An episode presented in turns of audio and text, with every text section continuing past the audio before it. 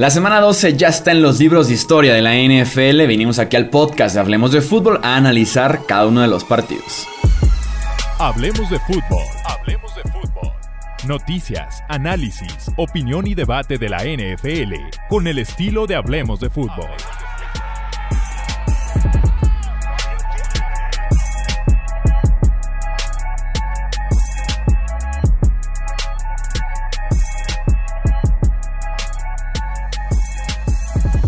¿Qué tal amigos? ¿Cómo están? Bienvenidos a un episodio más del podcast Hablemos de Fútbol. Yo soy Jesús Sánchez, un placer que estén aquí con nosotros para comentar lo que fue la semana 12.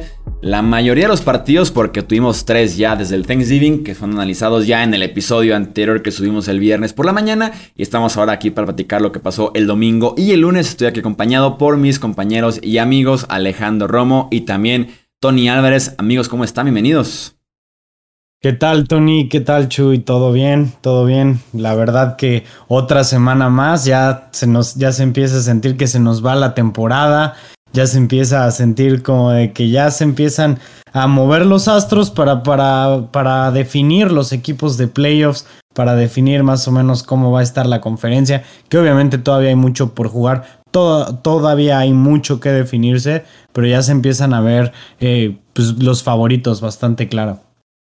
¿Qué tal, Alex? ¿Qué tal, Chuy? Sí, de, de Thanksgiving para adelante, honestamente, ya lo único que puedes pensar es escenarios de postemporada, etcétera. Pero sí es verdad, ¿eh? yo insisto, no sé si me estoy aferrando a algo, pero en la paridad y en que cualquier equipo bueno que esperábamos sería bueno, le puede ganar a otro igual en lugar de que nos han decepcionado algunos, aunque sí nos han decepcionado algunos, especialmente esta semana. Sí, así es, vamos a poco a poco platicar de cada uno de los partidos. Arrancamos en Indianápolis, donde tuvimos un partido bastante interesante de ida y vuelta entre Buccaneers y Colts. Al final de cuentas es el triunfo para Tampa Bay 38 a 31 y pues no puedes pronunciar el nombre de Leonard Fournette sin la palabra for al principio porque fueron cuatro touchdowns los que se mandó el corredor de Tampa, tres por tierra, uno por aire, incluyendo el que le da al final de cuentas la victoria a este equipo de Tampa Bay. A pesar de que los Colts estuvieron ganando por doble posición gran parte del partido, segundo y tercer cuarto,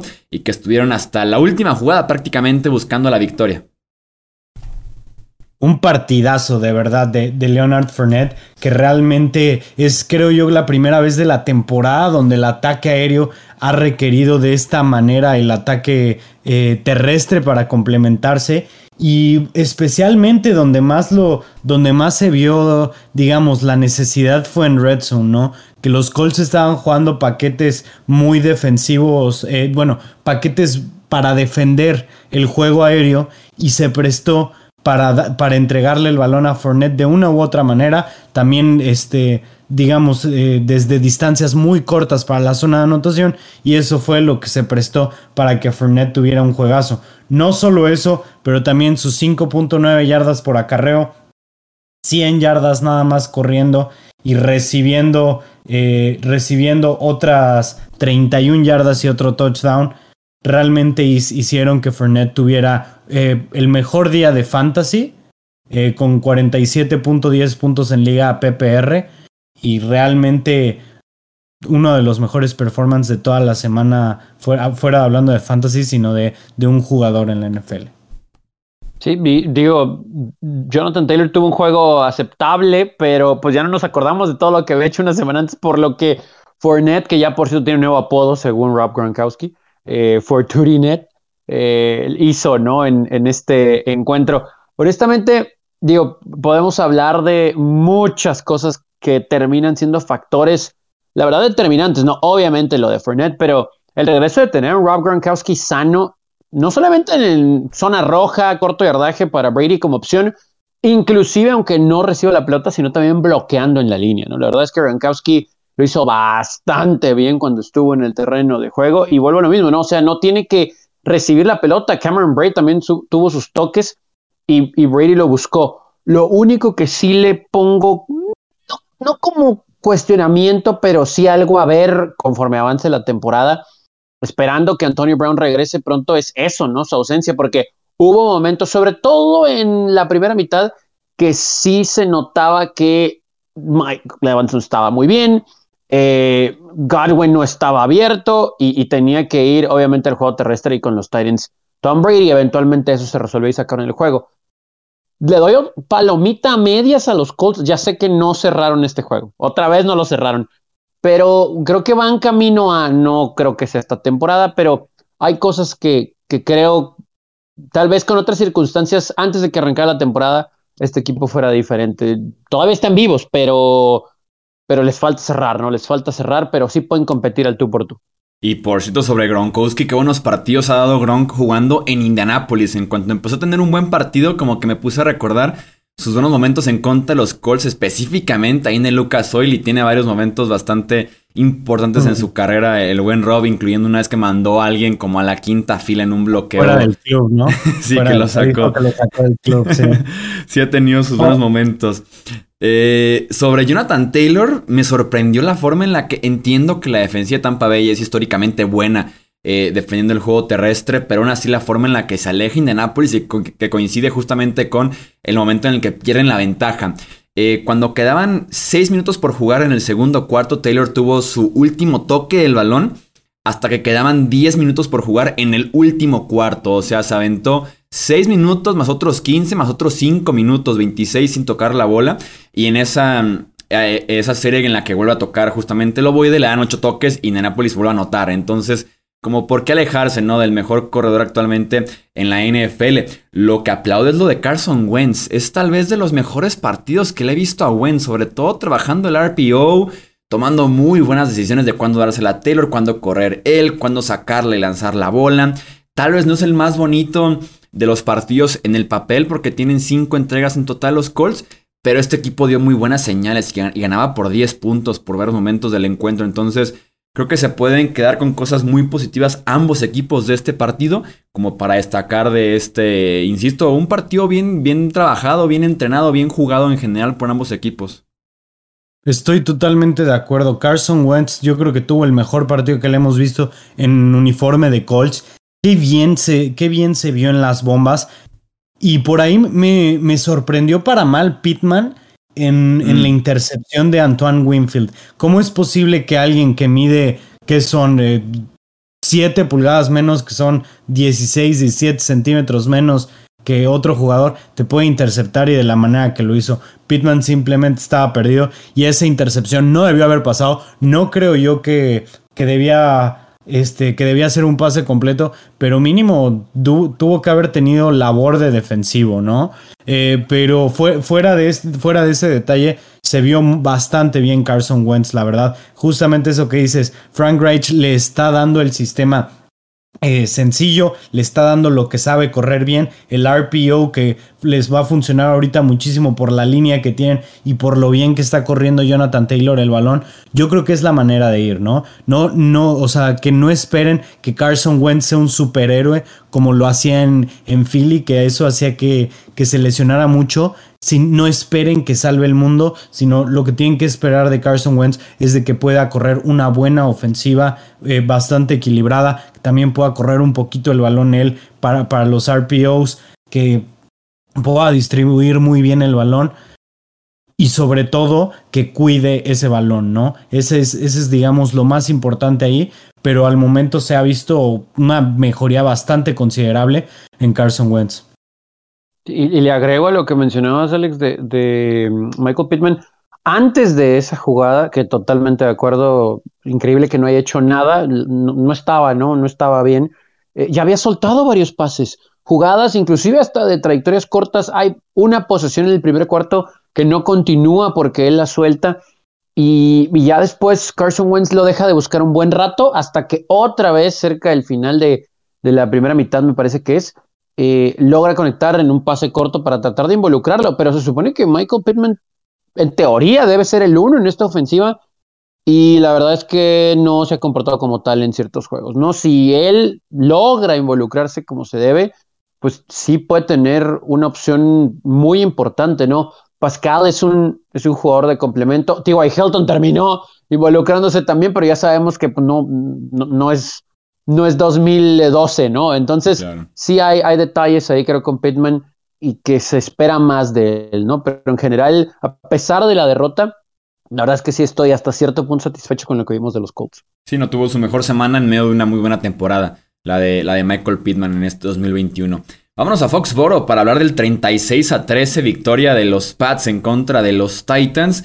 Eh, una defensiva que provocó tres balones sueltos, tuvo también una intercepción a pesar de que se come 200 yardas terrestres. En fundamentos fueron mejores que Tennessee, mejor talento en el campo se notaba en jugadores de habilidad por tanta lesión que tienen los Titans, eh, la misma defensiva provocando justamente los robos de balón, mejores entrenados por Belichick actualmente que se está metiendo en esa conversación, en, esa carrera por ser el coach del año.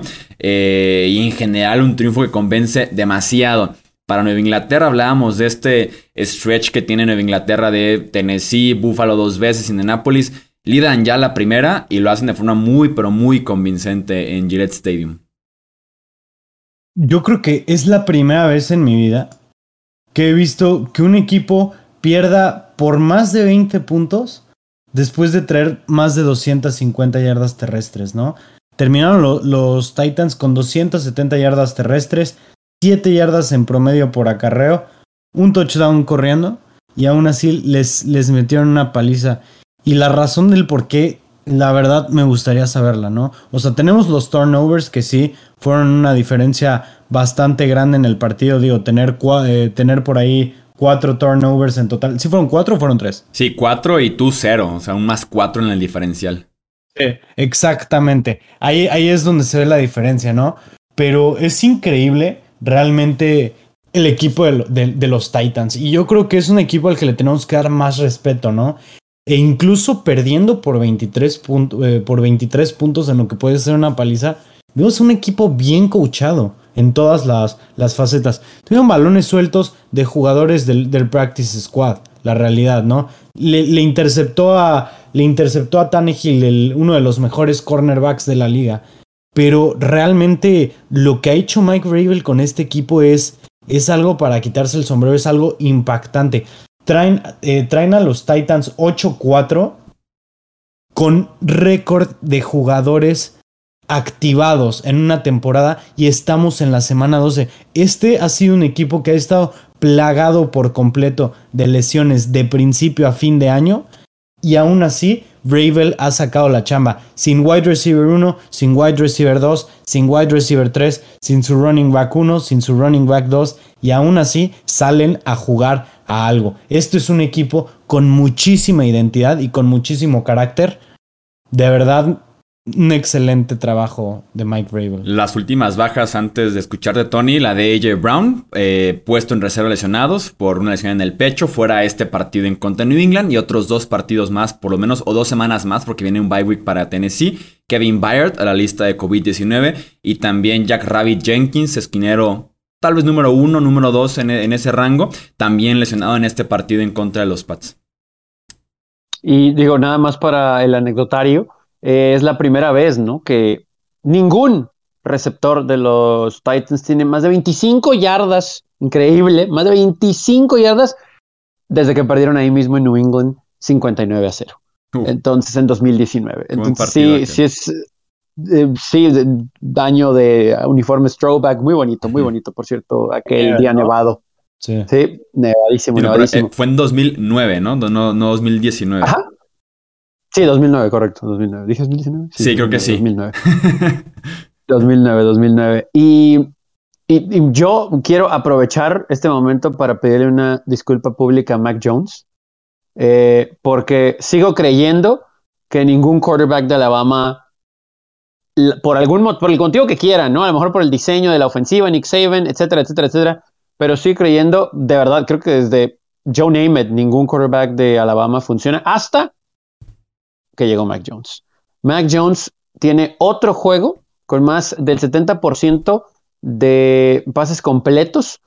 Es eh, la octava ocasión que sucede en un encuentro en esta temporada y solamente está en la era del Super Bowl detrás del récord de Dak Prescott de nueve encuentros. Y estoy seguro que lo va a romper, no solamente empatar. Entonces, Mac Jones es la es la forma en la que un quarterback puede trabajar con un sistema, un coach, un coordinador ofensivo que entienden. Es, es difícil, de verdad, tal vez acomodar ideas de por qué Cam Newton no, no cupo aquí el año anterior y tan no cupo que ni siquiera fue requerido como un backup en esta temporada.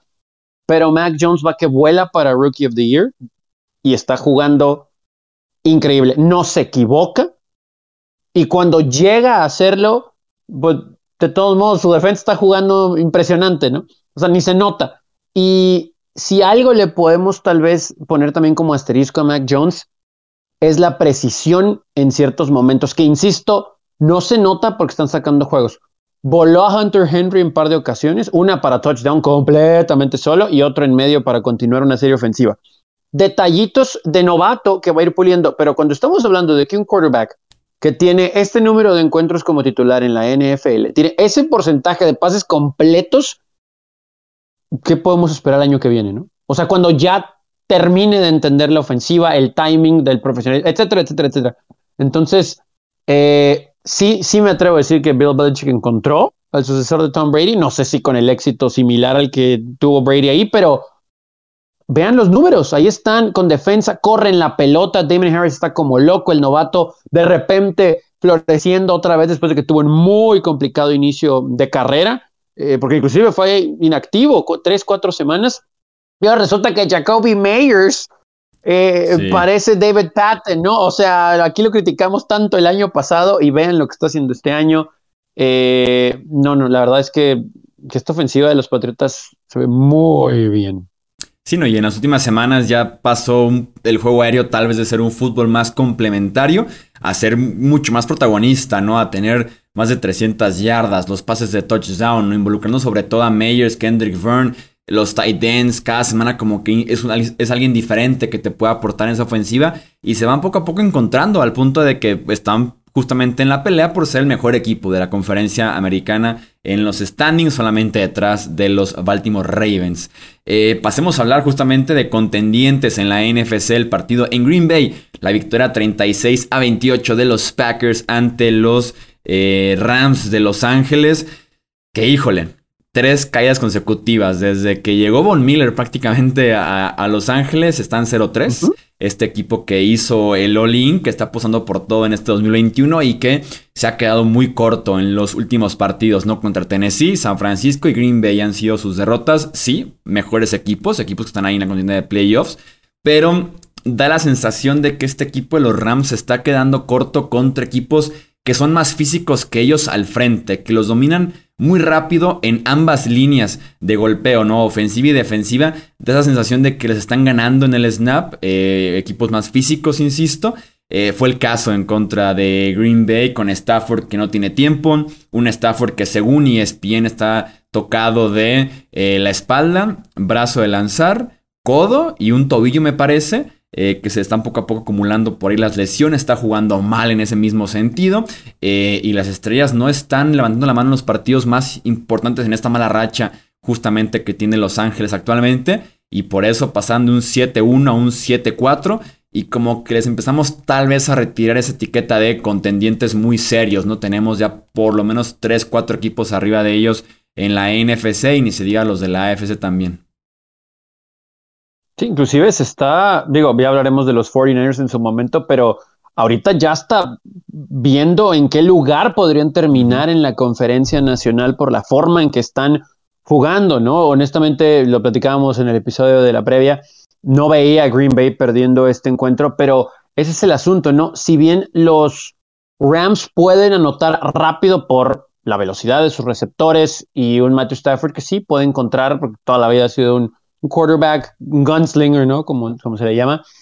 Eh, ese es el problema, ¿no? Que no tiene ese tiempo en la línea para poder tomar mejores decisiones, porque inclusive lo hemos visto comprometer mucho, mucho la pelota con pases de media distancia, larga distancia. Entonces, ahí también el juego terrestre no lo, no lo, no lo abandonan porque es parte de la identidad de este equipo. Sin embargo, hay momentos en el juego en el que no puedes correr la pelota si te encuentras abajo por dos posesiones, ¿no?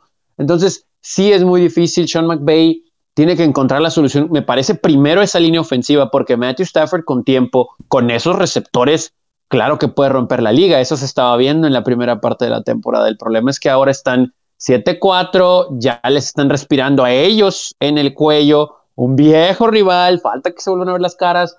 Eh, no sé mucho, está, está muy difícil ahora para los Rams, que sí, los teníamos de candidatos al Super Bowl y ahora a ver cómo terminan en la conferencia. Y como que falta, creo yo, el ajuste en el juego aéreo de ir un poquito más corto, ¿eh? Yo, ese equipo de Los Ángeles, como que está todavía dependiendo del juego tan vertical.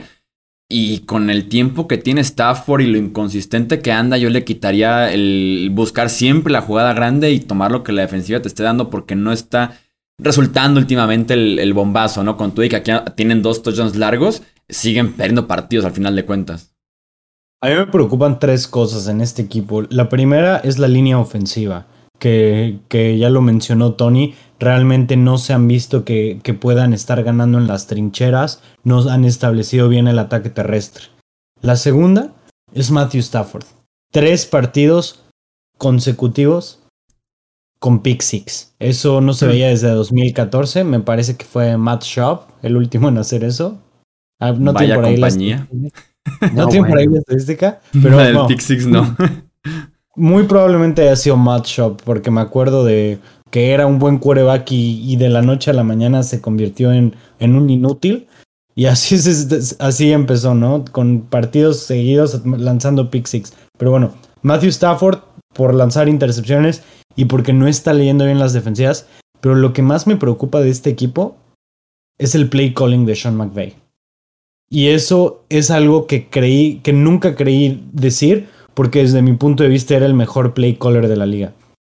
Sin embargo, se ha visto sobrepasado, se ha visto muy predecible y no ha estado ajustando este, su sistema de acuerdo a las fortalezas que tenía que tenía su equipo. Desde que se fue Robert Woods a, a la reserva de lesionados, se ha visto una ofensiva muy, pero muy mediocre.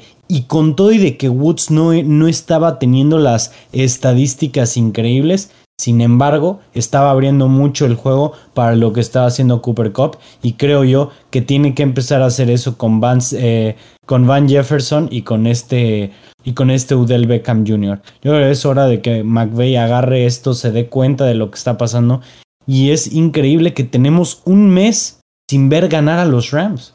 Ya un mes, o sea, tres, tres semanas consecutivas que han perdido y el bye week es, es algo increíble para un super equipo que estaban armando. Eh, confirmo que en efecto Stafford es el primer coreback con tres partidos consecutivos con pick six desde Matt Schaub en 2013, pero Matt Schaub lo hizo en cuatro partidos, así que por ahí todavía está el reto abierto para Matt Stafford de lograrlo en el cuarto encuentro consecutivo. Este, otras estrellas de Los Ángeles. ¿Mandé? Qué memoria, ¿eh? sí. Eh, otras estrellas de Los Ángeles, Von Miller, por ejemplo, un hit de coreback y un roughing the passer. Aaron Donald, un hit de coreback en contra de una línea ofensiva de Green Bay que estaba tocada, que no tenía los cinco titulares habituales, ¿no? Entonces, en ese sentido, eh, mal para Los Ángeles en todos los aspectos. Rashan Gary regresa con todo a esta línea defensiva de Green Bay. Partidazo de Davante Adams, otro gran partido de Aaron Rodgers. Tal vez hila sus mejores partidos en lo que va de temporada en contra de Minnesota, ahora en contra de Los Ángeles. Y se van a una muy, muy necesaria bye week este equipo de los Rams. Hablando nada más como último dato, el dominio que tuvo Green Bay en este partido, el tiempo de posesión, como la canción 40 contra 20, ¿eh? 40-20 fue el tiempo de posesión. Una brutalidad que dos contendientes tengan esta, esta diferencia, ¿no? Y, lo pongo entre comillas eh, por Los Ángeles, obviamente. Eh, hablemos de la victoria de San Francisco, justamente, del rival divisional de los Rams, eh, que vencieron 34 a 26 a Minnesota. Eh, regresó el juego terrestre de los Niners otra semana que corren bastante bien porque esa inofensiva está bloqueando de locura en esta buena racha que han tenido. Elijah Mitchell consigue casi 140 yardas y un touchdown. Divo Samuel consigue dos touchdowns terrestres, aunque estará fuera de una a dos semanas por lesión en la ingle. Eh, realmente no se requiere de mucho de Jimmy G con el equipo que está jugando así de bien por tierra y sobre todo al frente con esa gran línea ofensiva recientemente San Francisco. Sí, curioso eh, que no hubo puntos en el último cuarto, ¿no? A como iba el encuentro, toma y daca y después hay una pérdida de balón que cómo le costó a Minnesota después porque ya hay los 49ers que anotan rápido, se ponen arriba, por posiciones, es, es un momento en el encuentro en el tercer cuarto en el que sí las cosas se ponen, se ponen feas eh, de repente ya no hubo puntos en el último. Sí cabe destacar, obviamente, el juego terrestre de los 49ers, tan físico, Elijah Mitchell, 27 acarreos, 133 yardas. Y si nos ponemos exquisitos también, tanto que hemos criticado a Kyle Shanahan aquí, eh, pues le tenemos que dar algo de crédito ahora, ¿no? Involucrando a todos los del talento hasta para correr la pelota, ya lo habíamos visto con Divo Samuel en otros encuentros, tuvo 66 yardas y par de anotaciones, sí son jugadas puntuales, pero lo involucran y con su velocidad y en esas sweeps, etcétera, es, es, es dinero puro, ¿no? Y del otro lado, lo que mencionaba así de lo de Jimmy G, pues son números, pues muy buenos, ¿no? Tal vez decentes, pero me atrevo a decir que hasta un poquito más de lo que se le puede esperar, 230 yardas, 17 pases completos, pases completos en 26 intentos, sí una intercepción, pero también un pase de anotación. La verdad es que sigue siendo un game manager, sí, pero mientras esa línea ofensiva le dé todo el tiempo del mundo, Jimmy G no se va a equivocar, ¿no? Y es lo que tanto hemos dicho, cuando hay presión, termina forzando, a veces te retiene un poquito de más, se colapsa la bolsa y le echamos la culpa a él. Ok, pero ahora la línea está dominando, de hecho las dos líneas están dominando en ambos lados, ¿no? En las trincheras lo están ganando los 49ers. Y no vean ahora, pero tienen 6-5. Hablamos de que ya están en juego de los Rams, cierran la temporada ante ellos y a como se ven las cosas, los 49ers están en puestos de postemporada y tal vez estén jugando el fútbol más físico hoy en la conferencia nacional. Muy probablemente. Y algo muy importante que hay que recalcar es la línea ofensiva, ¿no? La línea ofensiva que traen, que traen los Niners. Tienen a Trent Williams, el tackle izquierdo, el mejor tackle de la liga, el mejor liniero ofensivo de la liga, sin duda alguna. Calificación de 99.1 para, para run blocking, de, de acuerdo a Pro Football Focus. Y calificación total de 98.2. Ambas son las calificaciones más altas que se han visto en, en Pro Football Focus desde el 2006, que es que, empezaron. El liniero más cerca, más cercano eh, fue Jonathan Ogden en el 2007 y con 95. O sea, 3.2 de diferencia trae de calificación arriba que el mejor liniero calificado. y de hecho es el mejor jugador calificado de toda la liga, sin posición, incluso este año en Pro Football Focus. Sí, no, 98.2. Yo, o sea, no sé qué tendré unos 4 o 5 años viendo, eh, viendo Pro Football Focus, o sea, viendo la página, viendo sus calificaciones, todo eso. Yo creo que nunca había visto a alguien con, con 97 ni siquiera. Tal vez por ahí los Aaron Donald, tuvo dos, tres, y más porque Pro Football Focus ama a Aaron Donald. Vaya, te digo qué calificaciones ha tenido en su historia en PFF. Órale, órale. a ver, aquí están. Ya, ya, di con ellas. Lo más alto, 94.8 en 2018. Ni, ni cerca todavía.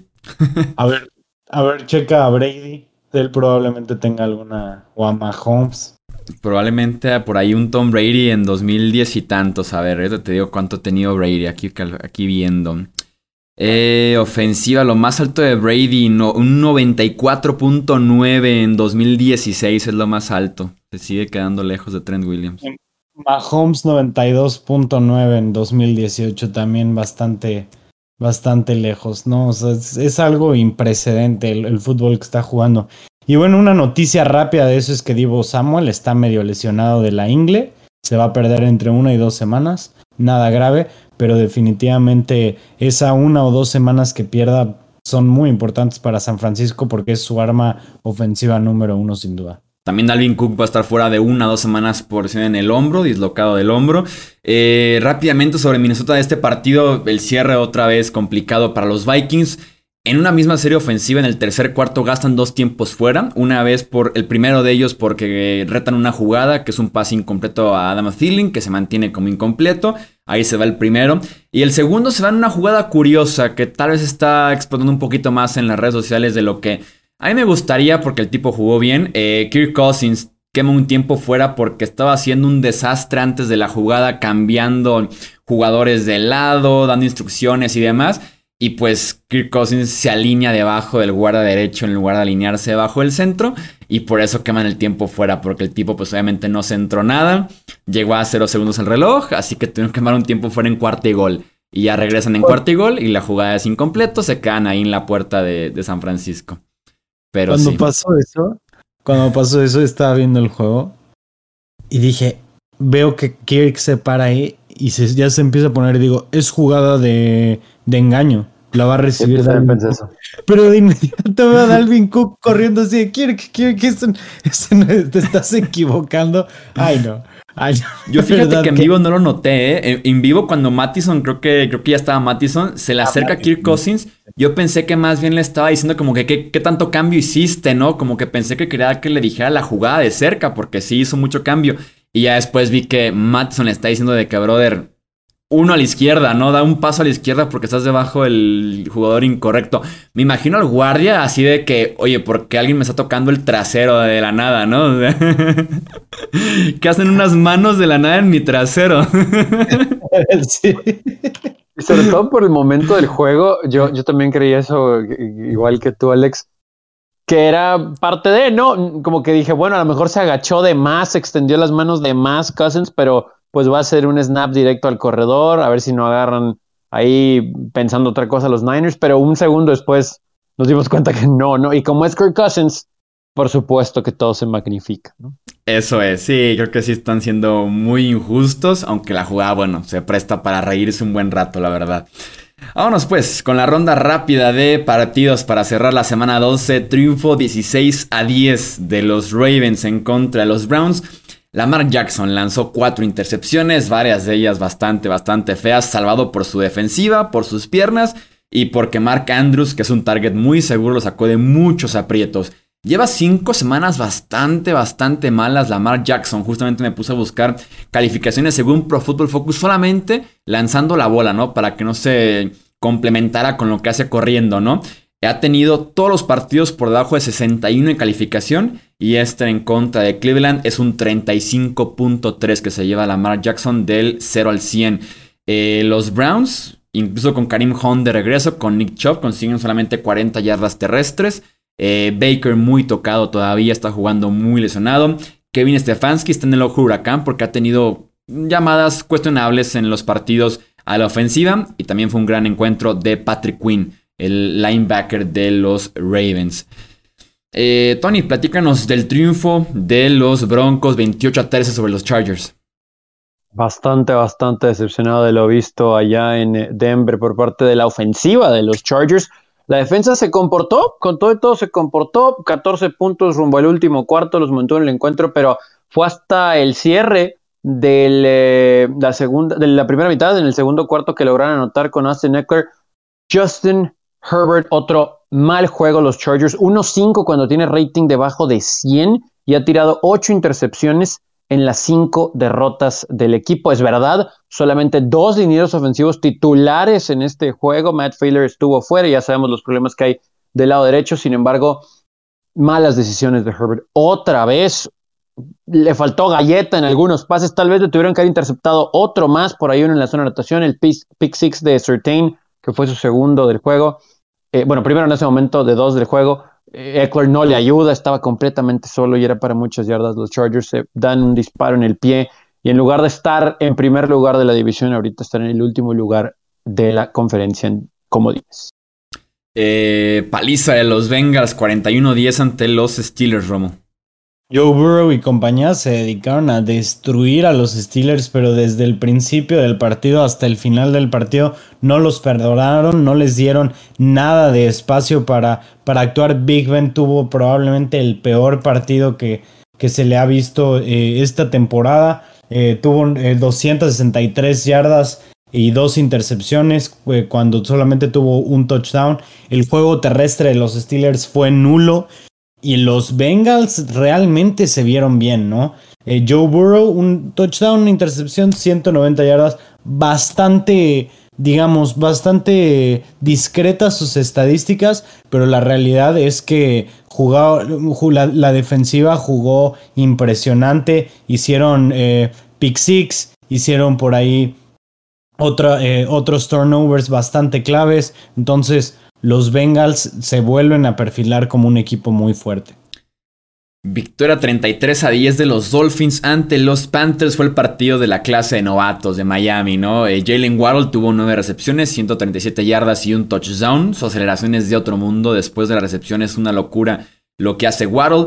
Llevó un Holland, el safety tuvo una intercepción. Jalen Phillips, el pass rusher, tuvo tres capturas de coreback a Cam Newton y a PJ Walker. Entonces, insisto, el partido de la clase 2021 del draft de Miami, tuvo siendo efectivo, se convierte en el cuarto coreback en la historia de la NFL con el 80% de pases completos en por lo menos 30 intentos en semanas consecutivas. Eh, así que Tua tuvo un partido controlado, bastante bueno. Cam Newton fue enviado a la banca en este encuentro para el último cuarto.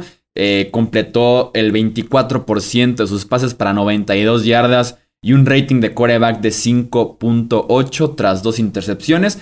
De sus 92 yardas, 64 vinieron en un solo pase a DJ Moore en la única serie de touchdown que tienen los Panthers en este partido. Tienen semana de descanso, confirmado Cam para ser titular en la semana 14, pero también ya regresa a entrenamientos después del bye week eh, Sam Darnold. Así que vamos viendo qué pasa con este equipo de los Panthers. Em, triunfo sorpresivo, Tony, de los Giants 13 a 7 ante los Eagles. Sí, en uno de los juegos más malos de la semana. El resultado final es el que nos deja eh, rascándonos la cabeza, ¿no? Parecía que Filadelfia se podía acercar a Dallas después de cómo habían jugado recientemente y Jalen Hurts tiene un muy mal encuentro, tres intercepciones. Resulta que toda esa presión que la defensa de los Giants creímos iba a tener durante la temporada, la presentó por fin en esta semana. Fueron cuatro entregas de balón, ya decíamos las tres intercepciones. Fueron 14 de 31 nada más para Hurts, 129 yardas, a pesar de que sí lograron ciertos números en el juego terrestre repartido, no en los puntos, solamente ese touchdown al final.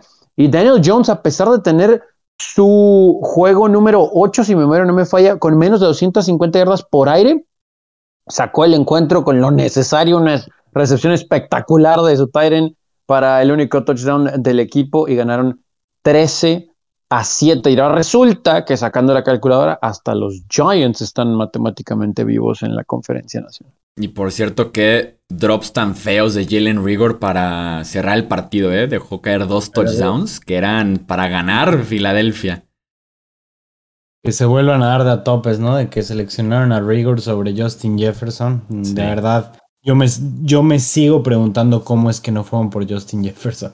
Pero bueno, este, nos vamos al Falcons Jaguars, ¿no? Sí, adelante, adelante. El triunfo 21-14 de los Falcons.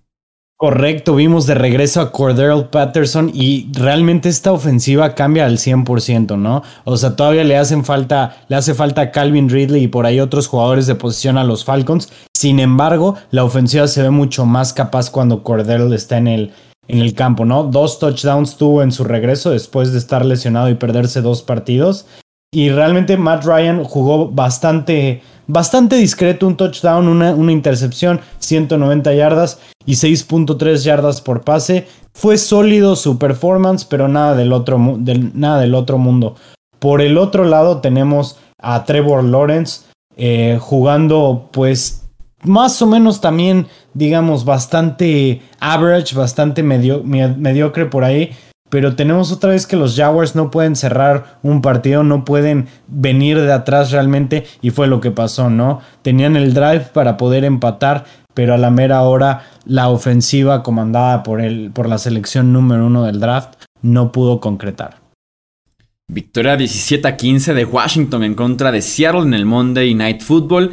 No sé qué pasa con Russell Wilson, son como diferentes factores que se ve completamente como alguien que no es Russell Wilson.